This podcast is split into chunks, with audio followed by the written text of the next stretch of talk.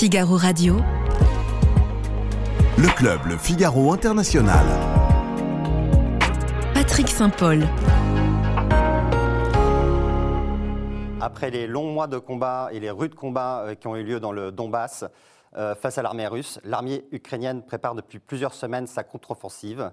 Alors nous allons faire le point pour savoir où, où on en est, où en sont les combats, euh, l'état des forces euh, au sortir de cet hiver. Euh, nous allons voir quels sont les scénarios possibles pour la contre-offensive ukrainienne et si elle a les moyens de mener cette contre-offensive maintenant qu'elle a obtenu de nouvelles armes occidentales. Et enfin, nous nous poserons la question de savoir s'il s'agit de l'offensive ou de la contre-offensive de la dernière chance pour l'armée ukrainienne avant que le, conflit se gèle sur, euh, sur de nouvelles frontières au sortir de cette contre-offensive et, et les alliés occidentaux qui risquent de tordre le bras à l'Ukraine pour qu'elle négocie avec la Russie.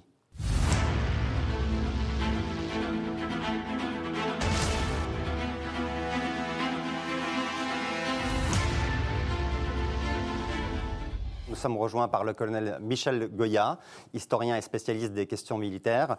Vous êtes l'auteur de nombreux euh, ouvrages euh, sur, sur les guerres et euh, vous consacrez euh, votre livre à paraître prochainement L'ours et le renard, histoire immédiate de la guerre en Ukraine à la guerre en Ukraine.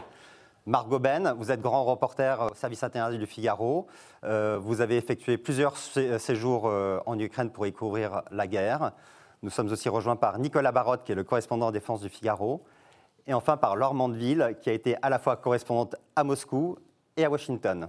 Alors pour commencer, je vais peut-être m'adresser à vous, euh, colonel Goya, pour faire le point un peu sur la situation euh, actuelle euh, après cet hiver et cette euh, offensive russe, cette armée russe qui a mis la pression sur l'armée ukrainienne, notamment dans le Donbass, et une grande partie des combats se sont focalisés dans la ville de Bakhmut. Yevgeny Pri- Prigogine, le patron de la milice Wagner, avait dit vouloir passer au hachoir l'armée ukrainienne. Alors, après ces mois de combat, est-ce le cas euh, aujourd'hui euh, ou est-ce que, au contraire, euh, l'armée ukrainienne a montré une capacité de résistance et, en fait sort-elle renforcée de, de- cet affrontement à Bakhmut? Alors, euh, l'affrontement est plus large que, Ba- que Bakhmut, hein, il faut Oui. bien le rappeler. Cette oui. guerre elle se déroule en séquence, en séquence de deux, trois mois.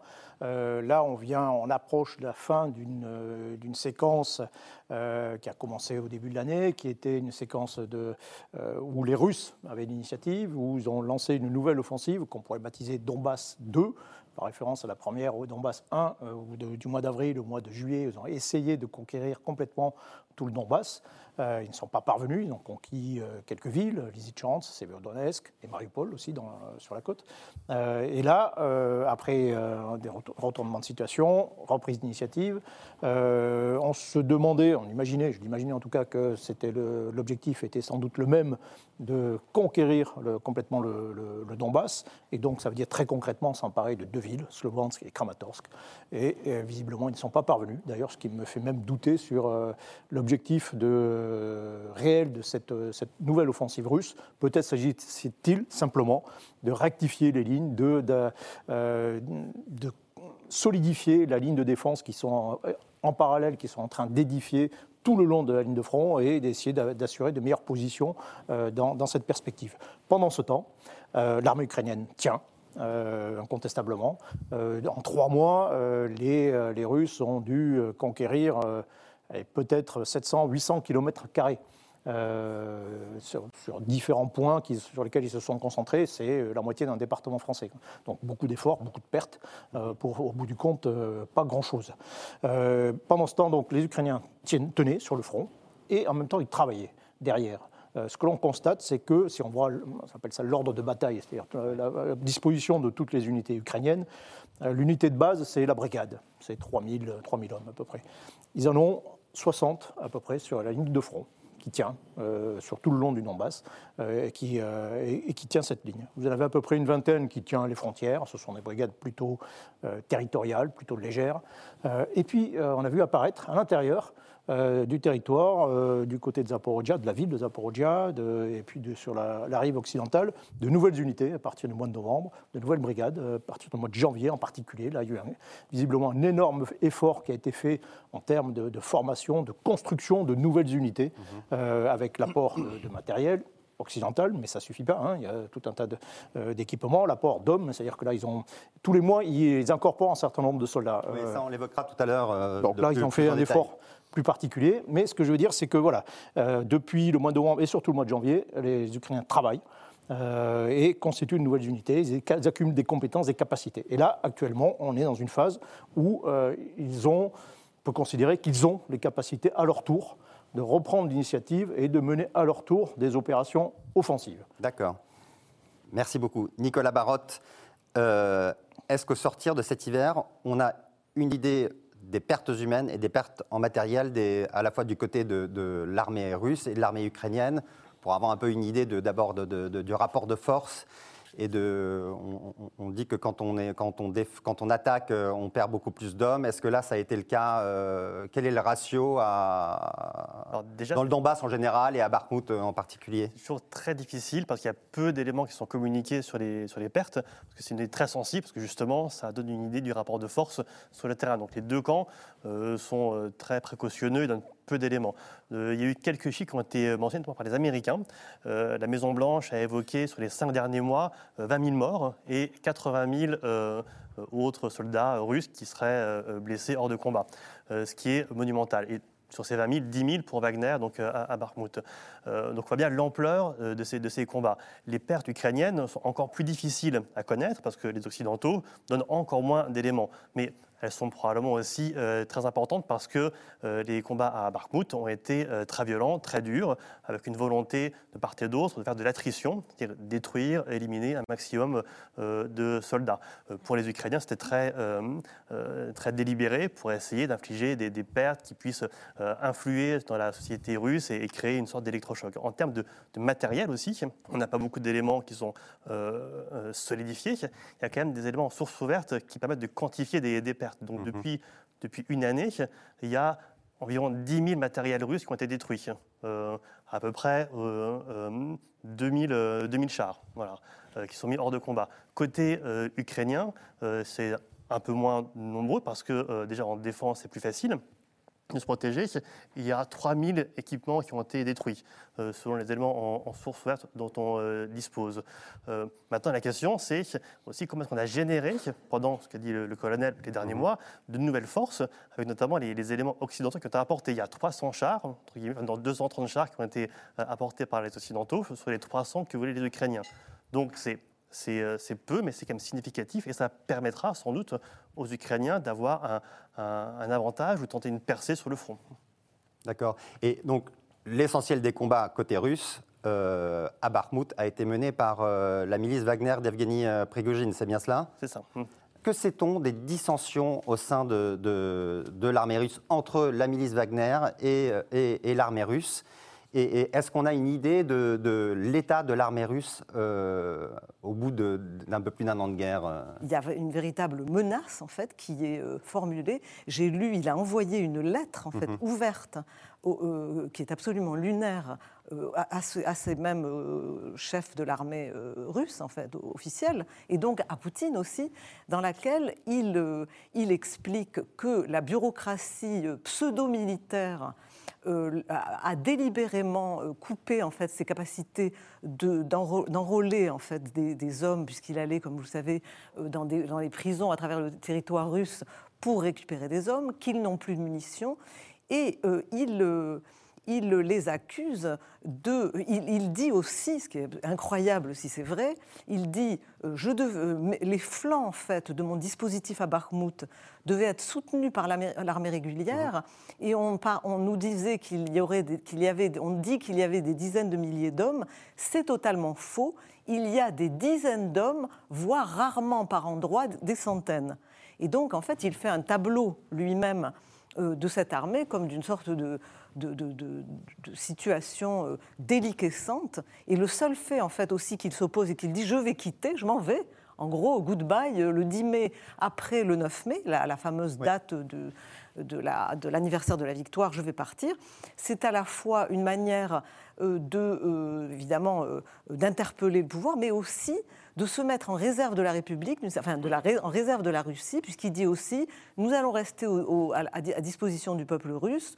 Euh, nous, euh, nous, nous, sommes là, en gros. Euh, et, il, se, met en, recours à Poutine. Exactement, en recours à Poutine. Et c'est vrai que ça fait écho, si vous voulez, quand vous parliez du rapport de force, ça fait écho à un certain nombre d'énormes inquiétudes qui sont exprimées par énormément d'analystes, de journalistes, et même une sénatrice qui est l'ancienne femme de Anatoly Sobchak, vous savez, qui était ce grand libéral opposant enfin, enfin, de l'époque Yeltsin, et sa femme, qui est toujours sénatrice, qui était très proche dans le passé euh, euh, de, Poutine, a mis en garde en fait contre l'influence grandissante euh, de Prigogine qui, qui se projetait en fait effectivement comme le dauphin. Et elle expliquait que dans l'ambiance de désinstitutionnalisation totale de, chaos en fait qui, monte en Russie, euh, cela euh, pouvait poser euh, une véritable danger en fait pour, pour l'avenir. Et pour en revenir à, la question générale que vous posiez, il me semble ce qui est absolument fascinant, c'est que les Ukrainiens ont réussi à fixer finalement l'armée russe à Bakhmut, où ils ont, pour quelques centaines de kilomètres, enfin pour quelques, oui, euh, je ne sais pas combien. Euh, quelques kilomètres carrés. Voilà, quelques kilomètres carrés. Euh, je crois que Prigogine disait 45 kilomètres mhm. carrés qui étaient conquis. Il en restait 2,5 à conquérir et on ne leur donne pas les munitions pour le faire ils ont perdu des milliers et des milliers d'hommes. Et donc, c'est un, un revers absolument, euh, vraiment, euh, je dirais, euh, assourdissant, enfin, extrêmement éclatant pour l'armée. Et ça a permis, effectivement, aux Ukrainiens de se préparer. Maintenant, moi, mon, mon sentiment, mais je pense qu'on va en parler, c'est qu'il y a évidemment un brouillard et une incertitude colossale qui pèse sur cette contre-offensive euh, euh, euh, pour d'abord à cause du risque, je crois qu'on va en parler, de, du risque que pose cette, opération qui est extrêmement risquée, comme le disent tous les analystes militaires. Je crois oui, on va en parler tout à l'heure. Va, le dire, mais il y a aussi l'incertitude sur la ce que les Occidentaux sont prêts à dire, ce que vous disiez en introduction, c'est-à-dire est-ce que sont prêts à faire, c'est-à-dire est-ce qu'ils vont euh, se contenter euh, d'un certain nombre de victoires puis pousser euh, à un moment donné les Ukrainiens à, aller s'asseoir à une table de négociation. On parlera de ça tout à l'heure. on va parler un peu de, l'état d'esprit du côté ukrainien avec vous, Margot, qui connaissait bien les militaires ukrainiens pour les avoir fréquentés sur le terrain.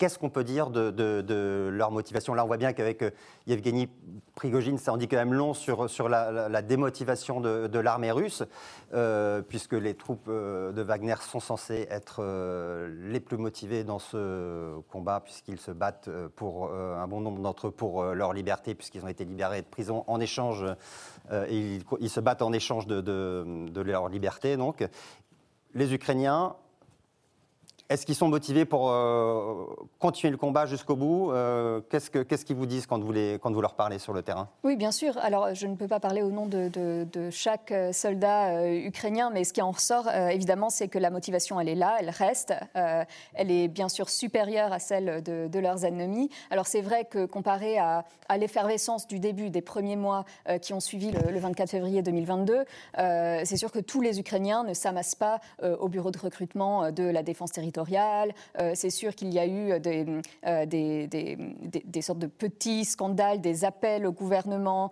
Euh, il y a une lettre ouverte qui a été publiée d'ailleurs tout récemment par pas mal de membres de la société civile appelant le, gouvernement à, faire marche arrière sur des, règles extrêmement strictes qui avaient été imposées aux soldats qui souhaitent se retirer du front et qui du coup sont accusés de désertion, des soldats qui souvent se plaignent de, voilà, des conditions, du fait de ne pas avoir assez de matériel, etc surtout du, côté de Barmout et, dans le Donbass. Euh, donc, donc il y a eu ce genre de choses, mais, mais justement, c'est grâce à, ça, c'est grâce à ces garde-fous, c'est grâce à cette société civile euh, que les soldats ukrainiens savent qu'ils sont capables d'être entendus par leur gouvernement, que les Ukrainiens savent que le gouvernement, quelque part, prend soin euh, de, ses soldats, euh, de, son armée, et que le droit sera respecté, ce qui n'est absolument pas ce que l'on peut dire euh, du, côté de, leurs ennemis. et puis, il y a aussi pas mal d'initiatives qui ont été prises par le gouvernement pour aussi témoigner du, du respect qu'il a pour ses soldats. Il y a un certain nombre de cérémonies qui ont été organisées, il y a des centres de réhabilitation, comme les appelle, euh, qui euh, soignent les, soldats euh, d'actifs, hein, pas, seulement les, vétérans, les anciens vétérans du Donbass, mais vraiment les, soldats qui sont en permission pendant quelques semaines et qui peuvent, s'ils ont, s'ils sont confrontés à, des troubles psychologiques ou autres, qui, peuvent y rester, parler à des, psychologues. Il y a, il y a des, gens qui viennent de l'extérieur, d'autres pays, voilà, mettre en place des sortes d'ateliers psychologiques, etc. Donc il y a pas mal de choses qui, montrent euh, que le gouvernement prend soin de son armée. Et ça, c'est extrêmement important. Il ne faut pas oublier non plus que euh, les Ukrainiens ont obtenu des gains notoires de, cette dernière année. Euh, donc ça influe grandement sur, le moral des troupes. Il y, avait, il y a eu effectivement une période où pas mal de, soldats, y compris dans, le commandement, questionnaient l'idée de, de, tenir à tout prix Barmouth. Euh, donc ça a été une vraie question. Euh, le gouvernement a été euh, voilà, remis en cause là-dessus, le ministère de la Défense, etc. Il y avait même des dissensions au sein du, du, gouvernement voilà, à ce sujet. Mais finalement, tout le monde s'est rallié au final derrière l'idée de, de, de, de, enfin, de contenir les assauts, les assauts russes à Barmouth. Et puis finalement, on voit que les Russes n'ont pas réussi à, prendre cette ville qui a été érigée en, symbole, donc ça compte également. Euh, et puis il y a aussi le fait que bah, les Ukrainiens euh, savent qu'ils se battent pour une cause qui est, qui est juste, euh, ils savent qu'ils défendent leur pays, ils savent pourquoi ils se battent, et ça, cela compte énormément comparé aux, mm. aux Russes qui sont souvent des conscrits, qui sont là parce qu'ils n'ont pas eu le choix, ou bien qui sont là euh, pour euh, acheter euh, leur liberté, mais en sachant que voilà, s'ils n'avancent pas, on va leur tirer dans le dos s'ils reculent, qui se battent dans des conditions abominables. il y a eu pas mal de, vidéos d'ailleurs envoyées par des soldats depuis le front à, leur, à leur hiérarchie, au gouvernement russe, se plaignant des, conditions absolument abjectes dans, lesquelles ils se trouvent. Donc, voilà, il y, a, vraiment un grand, grand différentiel entre, entre ces deux armées. Bien sûr, il y a des difficultés côté ukrainien, on ne va pas édulcorer conditions sont également euh, effroyables. On a, comme le disait Nicolas, on n'a pas, euh, pas les chiffres exacts des, pertes, du nombre de blessés, etc. Donc, euh, donc voilà, mais, mais côté motivation, en tout cas, on n'a rien à voir avec ce qui existe côté russe. Merci Margot. Michel Goya, vous le disiez tout à l'heure, l'armée ukrainienne a, profité de ces dernières semaines et de ces derniers mois pour recevoir des équipements occidentaux, pour s'entraîner. Est-ce que aujourd'hui, elle est suffisamment équipée et entraînée avec de nouvelles brigades euh, en nombre suffisant pour mener euh, cette contre-offensive. Et est-ce qu'on euh, a une idée des scénarios possibles pour cette contre-offensive? Si vous étiez le chef d'état-major ukrainien, vous attaqueriez à quel endroit Il faut percer à un endroit pour encercler les Russes sur plusieurs fronts? Est-ce que Barbout est devenu un point de fixation tel que si on attaque à Bakhmut, ça, provoquerait un effondrement du moral des Russes? Qu'est-ce que, Comment vous voyez les choses? Alors, là, on a une carte, justement, on, peut, on peut suivre ça sur la carte. Alors, ce qu'il faut bien comprendre d'abord, c'est que effectivement, les Ukrainiens, s'ils veulent atteindre leur objectif stratégique qui est de libérer complètement leur territoire de toute occupation russe, il faut qu'ils percent le front, il faut qu'ils obtiennent des grandes victoires. Ils ne peuvent pas se contenter de grignoter éventuellement le front comme le font un peu, les Russes. Non, il leur faut casser le front, il leur faut percer, euh, comme ils l'ont fait à Kharkiv au mois de septembre, par exemple, et, euh, avec cette difficulté. aussi. Euh. Ou à Kherson, d'une autre manière. Hmm. mais c'est un exercice extrêmement difficile. Maintenant, si on regarde la carte, où est-ce qu'ils peuvent essayer de, porter leur effort, en réalité, les, possibilités sont assez limitées. Euh, ils ne vont pas attaquer en Russie, euh, alors que l'inverse peut être euh, le cas. Hein. Mhm. La Russie peut attaquer, elle l'a déjà fait évidemment, depuis ses, frontières, voire à Biélorussie. Donc les options ukrainiennes, elles sont dans le, le Donbass. Si on prend les, quatre provinces du sud au nord qui sont sur la ligne de front, dans la province de Kherson, c'est celle qui est au sud du Dniepr, bah, le Dniepr lui-même, ce fleuve immense qui constitue un obstacle extrêmement important. c'est difficile d'imaginer une opération importante euh, consistant à traverser le, le Dniepr. Les, Ukrainiens n'ont pas les moyens. Et puis même s'ils y parvenaient, ce serait après difficile de, se maintenir au-delà.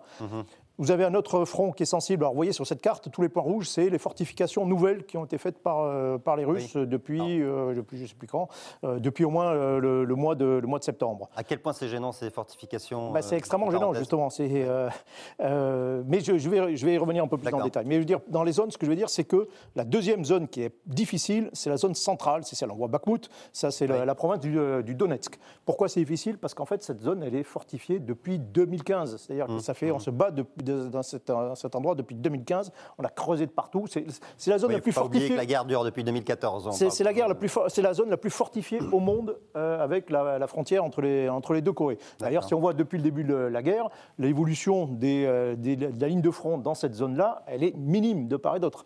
Euh, donc ça, c'est, je veux dire, c'est une zone extrêmement difficile à, à- à percer. Et, et puis, il reste deux, deux zones un peu plus, euh, normalement un peu plus faciles. Celle qui est complètement au nord, c'est la province de Luhansk, où là, effectivement, ils peuvent euh, peut-être percer et essayer d'atteindre la ville de Starobilsk à l'intérieur. Et puis, il y a surtout, on voit la ville de Zaporozhia, c'est la province euh, au sud, entre Zaporozhia et Donetsk. Là, vous avez, euh, c'est là où, en réalité, tout le monde euh, attend euh, cette, cette offensive, et c'est pas pour rien d'ailleurs qu'il y a une très énorme, énorme concentration de points rouges, parce que les Russes aussi s'y attendent. Pourquoi? Parce que si les Ukrainiens percent dans cette zone, s'ils arrivent jusqu'à la ville de Melitopol, qui est un peu plus au sud, euh, ben là, tout- c'est toute la zone sud qui, euh, russe qui est complètement menacée, voire même, euh, voire même la Crimée. Euh, ça, c'est pour l'aspect au niveau Si j'ai bien compris, ça permet de couper aussi le, le- front Oui. en deux parties, c'est ça? Oui, oui, s'ils arrivent jusqu'à la- plus de manœuvres. Jusqu'à la, même- jusqu'à la, la mer d'Azov, ce sera une catastrophe pour, euh, pour les Russes. Oui. Maintenant, d'un point de vue tactique, effectivement, forcer, arriver à percer, il y a eu deux percées dans cette guerre. hein. Il y en a eu une faite par les Russes le 9 mai dans la, ville de- dans la petite ville de Popasna, du côté de Bakhmut d'ailleurs, euh, et puis celle de, de la province de Kharkiv en septembre par les Ukrainiens. C'est les deux seules qui ont eu lieu pendant toute, euh, toute cette guerre jusqu'à présent. Ce qui montre bien que c'est difficile, sachant que les défenses euh, actuelles sont plus importantes qu'elles ne l'étaient au mois de septembre, par exemple. hein. Oui, la densité de- du front du côté russe est beaucoup plus importante qu'à cette époque. Le défi est beaucoup plus important. Donc, du côté euh, ukrainien, euh, la contre-offensive, eh ben, il faudra percer. Il faudra percer des kilomètres de lignes euh, accumulées, des lignes de tranchées, des lignes de, de champs de mines, euh, des, des lignes de barbelés, des lignes, ce qu'on appelle les, les dents de dragon, c'est des blocs de, de béton. Enfin, voilà, des lignes denses dans lesquelles vous avez un certain nombre de, de forces russes qui sont également installées, et ça sur plusieurs kilomètres de profondeur. Ça, c'est la première étape. Et la deuxième étape, c'est une fois qu'on a conquis cette zone fortifiée, ce qui n'est pas une mince affaire, bah, il faut aller au-delà, et il faut aller ce qu'on appelle exploiter, il faut aller le plus loin possible au-delà pour aller jusqu'à Melitopol, par exemple. Et là, là il y aura une, une victoire. Mais euh, tout ça demande beaucoup de moyens demande certains moyens. On parle beaucoup de chars, mais on a beaucoup de- besoin de moyens de génie, par exemple, pour franchir les mines, euh, avoir des moyens pour euh, franchir des coupures, des choses comme ça. Euh, beaucoup de savoir-faire, de compétences. Il faut coordonner tout ça. C'est euh, des, les moyens de l'artillerie, le- les, les drones, l'infanterie, le génie, tout ça, c'est très compliqué. C'est techniquement, c'est très compliqué. C'est plus compliqué que simplement défendre, par exemple. Défendre, vous restez sur place, et, et, enfin, c'est pas facile, mais c'est tactiquement, c'est plus. On a beaucoup parlé des avions de combat aussi. Est-ce qu'il faut des avions de combat dans cette phase-là forcément. Pour, pour- Ça- pour ça- ça casser aide. les lignes russes ou Ce- pour, Les euh, avions de combat, ils sont utiles pour porter des munitions, pour pouvoir frapper à l'intérieur euh, euh, du, territoire, euh, du territoire russe. Euh, ce qui est important, ce qui va se passer, on- je pense qu'on on commence là, c'est, vous voyez aussi les points bleus, ce sont les attaques euh, un peu euh, à l'intérieur de, de, enfin, de la profondeur du dispositif russe euh, Oui. de la part des, des Ukrainiens. On, est dans- on commence à être dans la phase de préparation, d'avoir le jour J. Euh, et donc ça passe par des attaques à l'intérieur du, du territoire euh, occupé par les Russes, euh, sur les dépôts, sur les voies de ferré, Crimée aussi, etc. Alors le plus largement possible pour pas donner d'indication sur la zone laquelle on va attaquer. Ouais. Et puis après, il faudra bouger toutes ces forces ukrainiennes qui sont pré- prévues pour les attaques. Il faut les, les dissimuler, les dissimuler aux satellites, il faut les dissimuler à tous les capteurs dont disposent les Russes. Il faut tromper, donc il faudra en mettre, si on va attaquer au sud, il faudra en mettre également au nord. Enfin, c'est toute une- une préparation qui est assez compliquée. Et puis le jour J, ben là, il faut foncer. Euh, il faut foncer et percer. Et puis là, on verra ce qui, euh, ce qui va se passer. Si les Ukrainiens y parviennent, euh, s'ils arrivent à percer, ils auront une grande victoire. Est-ce que ce sera suffisant? C'est pas sûr du tout. C'est-à-dire que cette, euh, il est très probable que cette contre-offensive, euh, même si elle réussit, et même si elle réussit bien, euh, ce ne sera pas suffisant pour atteindre l'objectif stratégique ukrainien. Il en faudra deux, peut-être trois autres, euh, comme ça. Euh, et si elle échoue, eh ben là, on est sur. euh, il faudra pour beaucoup se, se poser de questions, et ça remettra certainement en cause.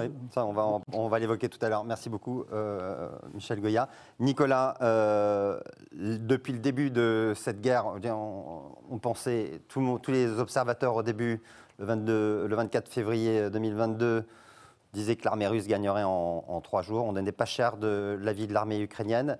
Elle n'a eu de cesse de surprendre euh, ses alliés occidentaux. Est-ce qu'elle a encore euh, les moyens de, déployer de nouvelles ruses, de, nous surprendre? On dit que l'état-major euh, ukrainien est très, très doué, qu'il a une, structure de commandement euh, qui est au standard de l'OTAN, contrairement à, l'armée russe. Que, bah, est-ce qu'elle peut nous surprendre encore, cette armée? Effectivement, depuis, depuis un an, on a vu euh, que tous les pronostics ont été déjoués, donc il faut être prudent. Euh, la première surprise, c'est est-ce que les Russes euh, vont tenir ou s'effondrer, comme, disait Laure, si ça se trouve, la fragilité est telle qu'ils peuvent ils peuvent s'effondrer. côté ukrainien, effectivement, ils s'entraînent depuis 2014 avec les Occidentaux, là depuis plusieurs mois pour préparer leur contre-offensive. Et donc, tout l'enjeu, là, effectivement, comme a dit le colonel, c'est de coordonner une opération parce qu'attaquer, c'est euh, extrêmement compliqué. Euh, il y a 24 heures qui seront euh, décisives pour percer les dispositifs et pour, et pour réussir à percer les défenses, à gagner, il faudra coordonner tous les différents types d'acteurs, de, de, matériel qui seront engagés. Donc, effectivement, on va voir dans les euh, prochaines semaines si la formation, euh, le soutien, euh, l'appui occidental a été suffisant. Effectivement, en termes de commandement, depuis un an, on a vu que la méthode de commandement très décentralisée avait été un grand avantage pour les Ukrainiens parce que ça évitait d'avoir des postes de commandement faciles à cibler pour les Russes euh, qui n'ont pas su euh, désorganiser les Ukrainiens. Pour attaquer, c'est un peu plus compliqué parce qu'il faut concentrer des moyens. On ne peut pas les disperser. Par définition, il faut pouvoir euh, accumuler des forces. Donc, est-ce qu'ils pourront surprendre à ce niveau-là? C'est dur à dire sans, doute que euh, euh, les délais qui sont euh, imposés pour préparer la contre-offensive, ça participe aussi à désorganiser l'adversaire. C'est que plus, on tarde, plus on fait monter la pression, plus on fatigue aussi l'adversaire psychologiquement. Ça, joue aussi, c'est toutes les manœuvres de déception manipulation qu'on peut, qu'on peut voir. Et après, la grande surprise, c'est quels seront leurs objectifs de contre-offensive. Parce que euh, stratégiquement, on voit bien que c'est. Euh, ils disent prendre la Crimée. Mais donc pour prendre la Crimée, effectivement, il faut couper euh, le dispositif, la, conquête territoriale des Russes. Est-ce qu'on peut tenir le, sud et l'est du pays sans tenir la Crimée dans la, dans la durée? Est-ce qu'on n'est pas euh, vulnérable si les Russes restent en Crimée, d'avoir ah. sans cesse, d'être sans cesse sous la menace euh, russe? Non, mais les Ukrainiens sont loin d'être en Crimée. C'est-à-dire, ce sera, euh, c'est, il ne faut même pas penser à la Crimée pour l'instant. C'est-à-dire, s'ils arrivent à la, ville de Melitopol, qui est entre les deux, ce sera déjà extraordinaire ce sera déjà une immense victoire. Euh, et puis quand vous regardez la carte, euh, d'un point de vue strictement militaire, je ne parle même pas d'un point de vue politique, tout ce que ça peut impliquer, euh, mais d'un point de vue strictement militaire, c'est très compliqué. Vous voyez, la Crimée, vous avez deux passages pour aller en Crimée. et alors, les Russes, dans le sens inverse, ont réussi, c'est là où ils ont le plus réussi militairement. Ils ont réussi en partie, sans doute, de, grâce à des complicités au mois de février à, à, passer. Mais dans l'autre sens, ça va être très, très, très difficile. donc la conquête de la Crimée, et je parle que d'un point de vue militaire, ça va être très compliqué. Mais ce qui va se passer aussi d'un point de vue politique, c'est que plus on s'approche de zones sensibles euh, toutes ces zones-là qu'on voit qui sont occupées par les Russes, elles n'ont pas la même sensibilité politique. Euh, mmh, déjà, si euh, les Ukrainiens arrivent, menacent les, les, anciennes républiques séparatistes, Donetsk et Luhansk, qui, globalement, qui ne sont pas forcément très favorables au gouvernement ukrainien. Hein. et puis, je rappelle que le prétexte de la guerre, c'est la protection de ces, républiques séparatistes, hein, de, la, la, Russie. Donc, que se passe-t-il si les Ukrainiens pénètrent dans la province de, plus dans la province de Donetsk ou de, de Luhansk, qu'ils arrivent dans ces villes, euh, on ne sait pas très bien, et surtout si effectivement s'approche de, il menace véritablement la Crimée, qu'est-ce qui va se passer? Et d'une manière générale, je termine là-dessus, euh, même avant ça, même chaque, on l'a vu hein, euh, à l'automne, chaque grande victoire ukrainienne provoque des, secousses en Russie provoque des, tremblements. et donc on est dans une situation où soit cette offensive échoue et là, euh, ce sera plutôt du côté ukrainien que ce sera euh, difficile. Euh, mais si elle réussit, ça va provoquer aussi des choses qu'on ne maîtrise pas complètement du point de vue politique. Alors justement, pour prendre un peu le pouls de l'état d'esprit du côté russe, nous allons rejoindre notre correspondant à Moscou, Alain Barluet. Si on parle de la population, il y a, y a pas de bilan, parce que la population n'est pas informée précisément de l'avancée réelle sur le terrain du piétinement des forces russes, n'est pas informée du bilan euh, réel des pertes, qui est, considérable. Hein. Les, derniers, chiffres donnés par les renseignements américains parlent de 20 000 morts euh, russes ces derniers mois. Donc la population, elle, n'est pas, informée. Les autorités russes et l'armée russe, manifestement, ont tiré des leçons euh, du piétinement et des difficultés de ces derniers mois. Et la leçon, le bilan qu'ils ont retiré, c'est de consolider la ligne de front euh, sur 850 km, hein, de Belgorod à, la Crimée et à la ville de Kherson, euh, sur une ligne discontinue fortifiée, une ligne défensive qui est maintenant renforcée avec des tranchées, des dragons, c'est-à-dire des, des pièces de, béton euh, qui sont censées euh, empêcher l'avancée à la fois des, hommes et des, blindés. Cette posture défensive, elle est, elle est renforcée. Ce climat euh, de fébrilité qui est alimenté chaque jour par ces actes de sabotage, ces incendies, ces survols de drones au-dessus de, dépôts de, carburant, comme en Crimée, ces trains qui déraillent, comme dans la région de Briansk, et maintenant ces drones qui ont été abattus au-dessus, au-dessus du Kremlin. Merci Alain. alors, Laure, on voit bien, euh, Alain nous a expliqué à quel point les, Russes sont dans l'expectative et sur la défensive. Cette semaine, le président Zelensky, lui, euh, euh, a démarré une tournée en Europe pour rallier un peu les soutiens. Et à la première étape de ce voyage, il a annoncé qu'il allait passer aux opérations offensives et qu'ensuite il allait réclamer, une fois que ce serait lancé, des avions de combat à ses alliés occidentaux. Alors du côté américain, euh, on parle de F-16, du côté français, on a évoqué des Mirage 2000. Est-ce qu'il y a une volonté politique d'offrir euh, euh, ces armes à l'Ukraine aujourd'hui? Oui, alors justement, il, me semble qu'un des éléments de, l'équation qu'on essaie de, d'observer aujourd'hui tous ensemble, c'est que justement, il y a une ambiguïté occidentale en fait sur cette opération de manière générale, et je dirais depuis un an, cette ambiguïté demeure. Et elle demeure parce que les, Occidentaux, au fond, n'ont jamais, ce sont à la fois euh, derrière les Ukrainiens, et ils le disent qu'ils sont totalement derrière, qui, euh, Joe Biden parle d'accompagner les Ukrainiens aussi longtemps qu'il le faudra, mais à aucun moment ces alliés de l'Ukraine n'ont défini de manière claire leur but de guerre. Et c'est d'ailleurs une critique qui est euh, euh, comment dire, exprimée par euh, pas mal d'anciens hauts responsables militaires américains, comme le général par exemple Ben Hodge, qui est un, mhm. des anciens commandants de l'OTAN en Europe, américain, et qui, lui, estime que le flou artistique dans lequel les Occidentaux sont restés sur qu'est-ce qu'on doit faire, quels doivent être nos buts, de guerre, euh, euh, entretient en fait un, euh, comment dire, un, retard permanent sur les événements, le fait qu'il a fallu finalement qu'ils se sont auto-dissuadés à donner rapidement les, équipements que leur demandaient les Ukrainiens euh, pendant toute cette année. On a bien vu qu'au début, il était hors de question euh, de donner plus que les javelines. Après, on est passé aux chars, aux, missiles de longue portée. Et puis maintenant, on commence à parler des avions. Mais on n'y est pas encore complètement. C'est-à-dire qu'il y a une hésitation. Et c'est vrai qu'on a vraiment le sentiment qu'il y, a au fond deux camps. Il y a un camp de la fermeté très clairement engagé qui, qui en fait s'aligne sur les buts euh, de euh, Zelensky. Euh, les, Polonais, les Baltes, les Finlandais, les Scandinaves, les, les, Britanniques. Et puis vous avez les Américains qui sont quand même beaucoup plus, alors que c'est eux qui comptent au fond, leur voix est, dominante et, décisive. C'est le principal donateur en armes aussi. C'est le, principal donateur en armes. Et, c'est 80% des, armes, c'est ça, en gros? Enfin, pour l'aide militaire, pour l'aide militaire. ils comptent à 70-80%. Et c'est quand même eux qui donnent le là, et, on a le sentiment que, euh, qu'en fait, au fond, parce qu'ils n'ont pas voulu, euh, de manière précise, en fait, euh, établir des buts de conquête, à partir desquels on aurait pu, comment dire, évaluer ce, qu'on donnait aux Ukrainiens et non pas, une sorte de allez, on donne parce qu'on nous a demandé au fur et à mesure, comme ça, d'une manière finalement contrainte.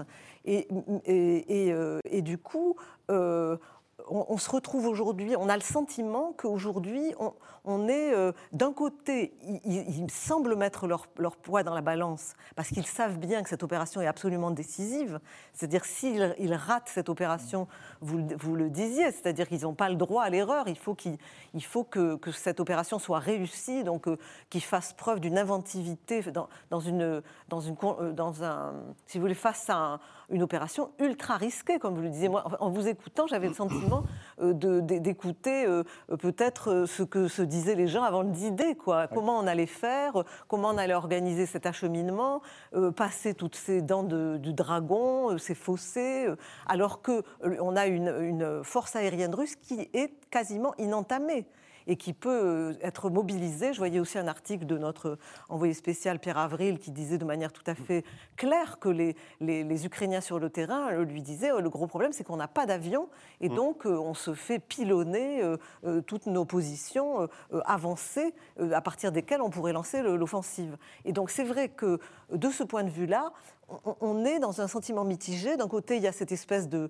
je dirais, de suspense absolu. On se dit qu'est-ce que les Ukrainiens, avec l'aide occidentale, les moyens occidentaux, le cyber, le, renseignement, etc., vont pouvoir inventer qui permettent de franchir cette espèce de mur qui a été constitué par les Russes? Et de l'autre, on se demande si euh, ça va être possible parce qu'il parce qu'il manque, il manque euh, des moyens importants. Ils ne sont pas du tout au top. Alors, est-ce que ça veut dire que finalement, on va rester beaucoup plus longtemps dans la période euh, qu'évoquait Nicolas, qui est cette période de préparation, avec des opérations de déstabilisation, d'intimidation, de, de, création de panique, de leurre, de diversion en Russie, à l'intérieur du territoire russe aussi, etc. Euh, est-ce que ça veut dire que ça peut être reculé de plusieurs semaines, peut-être même d'un, deux mois euh, C'est une vraie question euh, que, je vous pose d'ailleurs. oui, colonel. Non, non, non, non.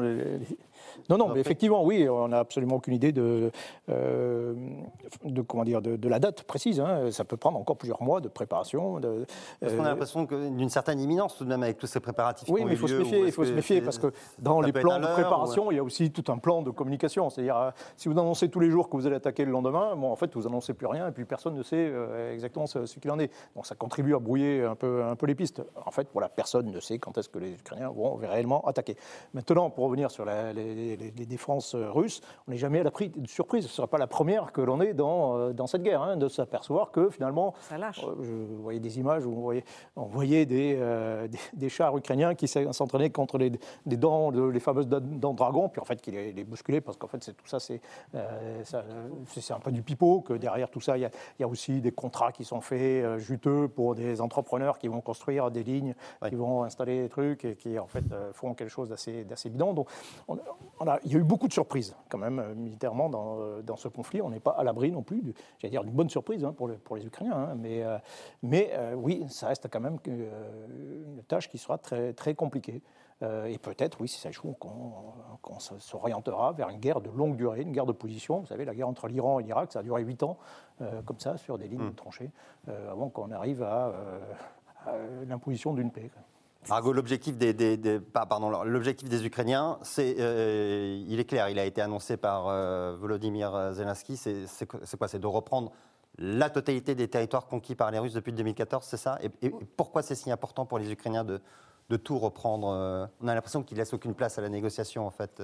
Oui, alors euh, Zelensky a, déjà dit euh, qu'il serait euh, partant pour négocier, etc. Des deux côtés, d'ailleurs, il y a eu des, phrases comme ça lancées, mais en fait, en pratique, aucun, aucune des deux parties n'est prête pour négocier. Et d'ailleurs, la situation sur le terrain fait que elle, enfin, n'est pas du tout mûre pour, une négociation de cette manière. Dès le départ, dès, les semaines qui ont suivi le, 24 février 2022, Kiev a, a, clairement dit que l'objectif n'était pas seulement de récupérer les localités, les localités conquises par les Russes tout récemment et depuis les régions soi-disant annexées, mais également de, de récupérer les territoires qui avaient déjà été annexé, euh, occupé euh, depuis 2014. Euh, donc ça, donc ça ce n'est pas nouveau. Et depuis, il y a un certain nombre de lignes rouges qui ont été franchies. je pense notamment aux, massacres commis à, Mariupol, à Boucha, Irpin, etc.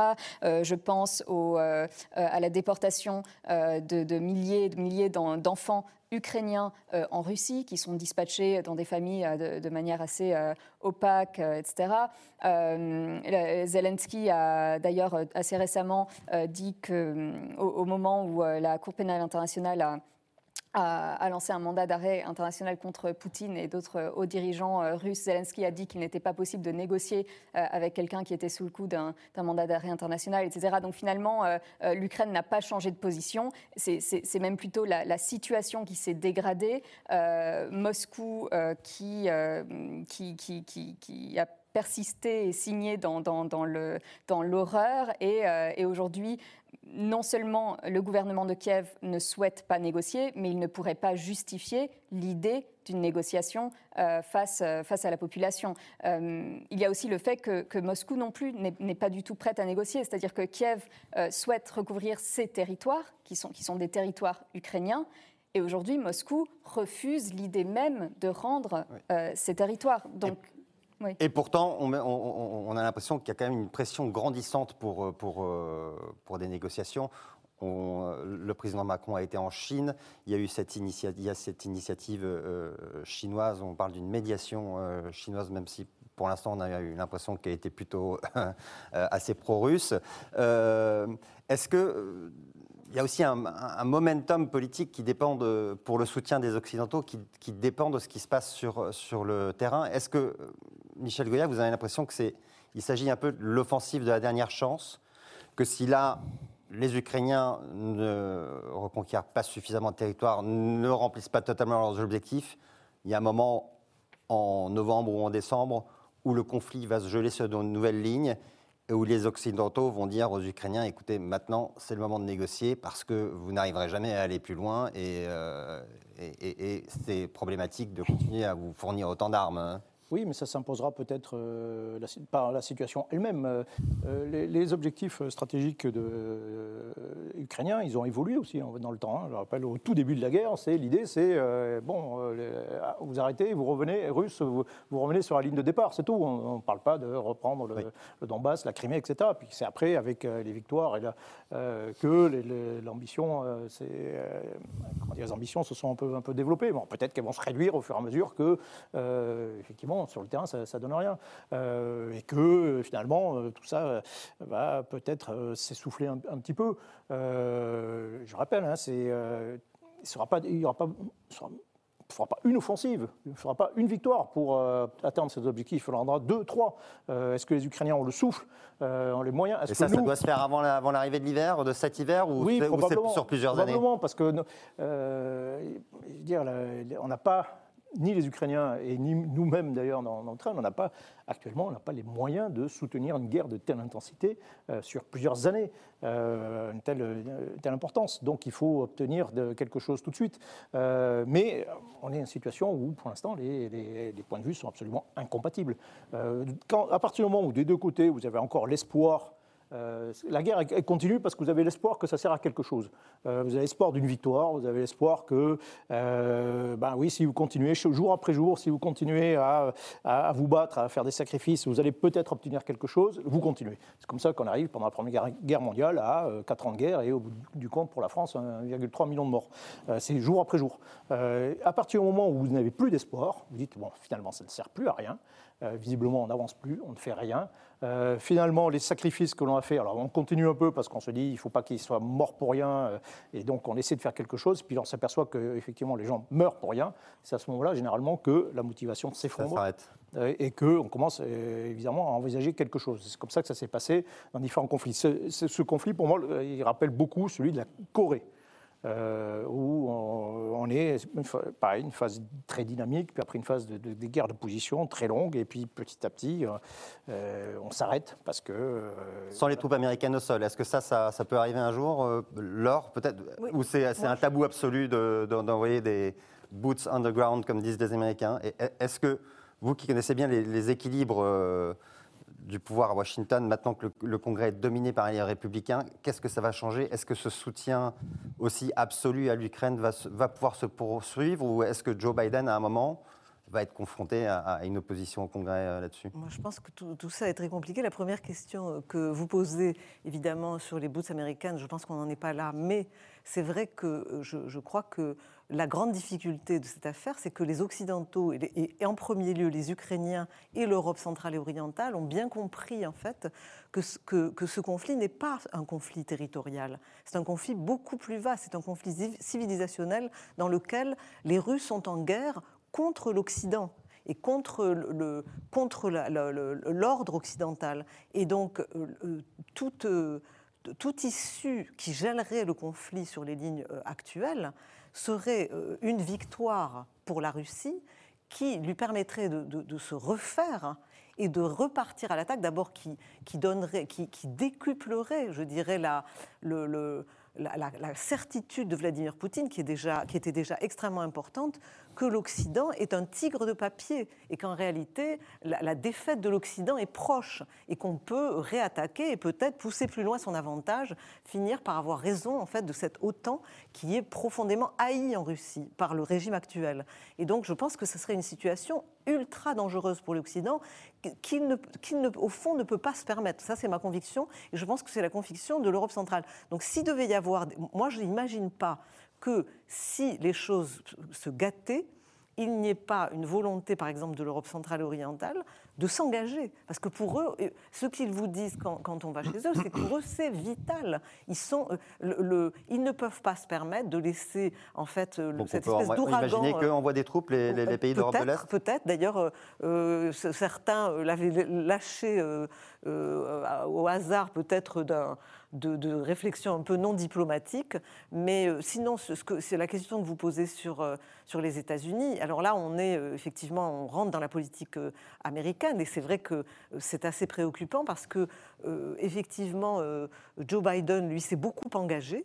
Et donc, cette guerre, pour lui, est extrêmement importante. Elle est associée aujourd'hui à son nom par la manière dont il a été à Kiev, dont il a soutenu Zelensky, etc. Il a quand même mobiliser autour de lui euh, les Occidentaux, les Européens, pour tenir et organiser cette gigantesque opération de soutien, euh, même si elle n'est pas suffisante. Mais euh, c'est vrai qu'il y a une montée isolationniste aux États-Unis qui est extrêmement importante sur les deux ailes en fait du spectre politique, aussi bien à gauche qu'à droite. Et donc, et, aussi, il y a le problème qu'on va rentrer en période électorale. Donc, au mhm. fond, euh, l'Amérique, quand elle rentre en période électorale, est en général totalement absorbée par elle-même. Et c'est vrai que ça pourrait être un moment euh, de, faiblesse supplémentaire. Euh, alors, alors, il y a des gens qui, tempèrent, si vous voulez, tout ça. Au Congrès, il y a par exemple des, des gros poids lourds républicains qui disent Quoi qu'il en soit, aujourd'hui, il y a euh, une majorité au Congrès qui continuera euh, de défendre au sein des grandes, vous savez, institutions comme, comme la, Commission des Affaires étrangères et de la Défense, où ils disent quoi qu'il en soit, on continuera. Donc tout cela est à prendre en, compte, mais c'est vrai que l'approche des, élections ne va pas arranger les jeux des Ukrainiens. Merci. Alors, euh, Michel Goya, du côté européen, euh, et, en France euh, aussi, on, pousse à la négociation. Est-ce que euh, on a le sentiment aussi qu'on a donné beaucoup d'armes et, qu'on n'a peut-être plus grand-chose à donner? Est-ce qu'il y a un principe de réalité qui est que on va pas pouvoir continuer à fournir autant d'armes éternellement et qu'à un moment donné, il faut pousser les Ukrainiens à leur tordre le bras pour qu'ils négocient? Et si on le fait à ce moment-là, est-ce que Comment on fait pour éviter que la, Russie euh, ne rattaque et considère ça comme une victoire? Est-ce que ça veut dire que on leur, on leur, offre une garantie de sécurité, qu'on les fait entrer dans l'OTAN à ce moment-là? Comment, comment on, comment il y a, on beaucoup de choses hein, dans, dans, une, réponse assez courte, c'est la, dernière question. Euh, non, non, mais effectivement, il y, a, beaucoup de choses. Il faut bien comprendre que même si la guerre s'arrêtait euh, aujourd'hui en Ukraine, demain, la confrontation avec la Russie continuerait. On ne va pas d'un seul coup, après-demain, ça y est, rétablir des relations normales, lever les sanctions, etc. Non, la, confrontation va durer pendant des années. C'est une nouvelle guerre froide. Il y a un nouveau rideau de fer qui s'est mis en place. Il n'est plus entre les deux Allemagnes, il est maintenant un peu plus à l'est. mais voilà, c'est une confrontation qui va durer pendant des années. Et on est dans ce cadre-là. On ne peut pas non plus échouer, ce serait dramatique. Donc on fait avec ce que l'on peut effectivement, euh, cette crise, a été, cette guerre a été l'occasion de montrer qu'on était un peu nus finalement euh, en, termes, euh, en termes militaires et que, comme par hasard, bah, il n'y a que les Américains qui véritablement, eux, ont fait un effort militaire depuis des années. Donc, eux sont présents. voilà. Même peut-être un peu malgré eux d'ailleurs, parce que ce n'était pas forcément ce qu'ils souhaitaient. ils préféraient retourner leur, regard vers, vers l'Asie, mais ce sont les seuls véritablement à avoir à compter c'est-à-dire vous supprimez les États-Unis de l'équation. Euh, là, c'est plus du tout la, même chose. Merci Michel Goya. Malheureusement, nous arrivons au terme de cette émission sur un sujet qui est inépuisable. Euh, nous aurons l'occasion d'y revenir. Euh, merci à tous d'avoir participé à l'émission et vous retrouvez la, la semaine prochaine Philippe Gély.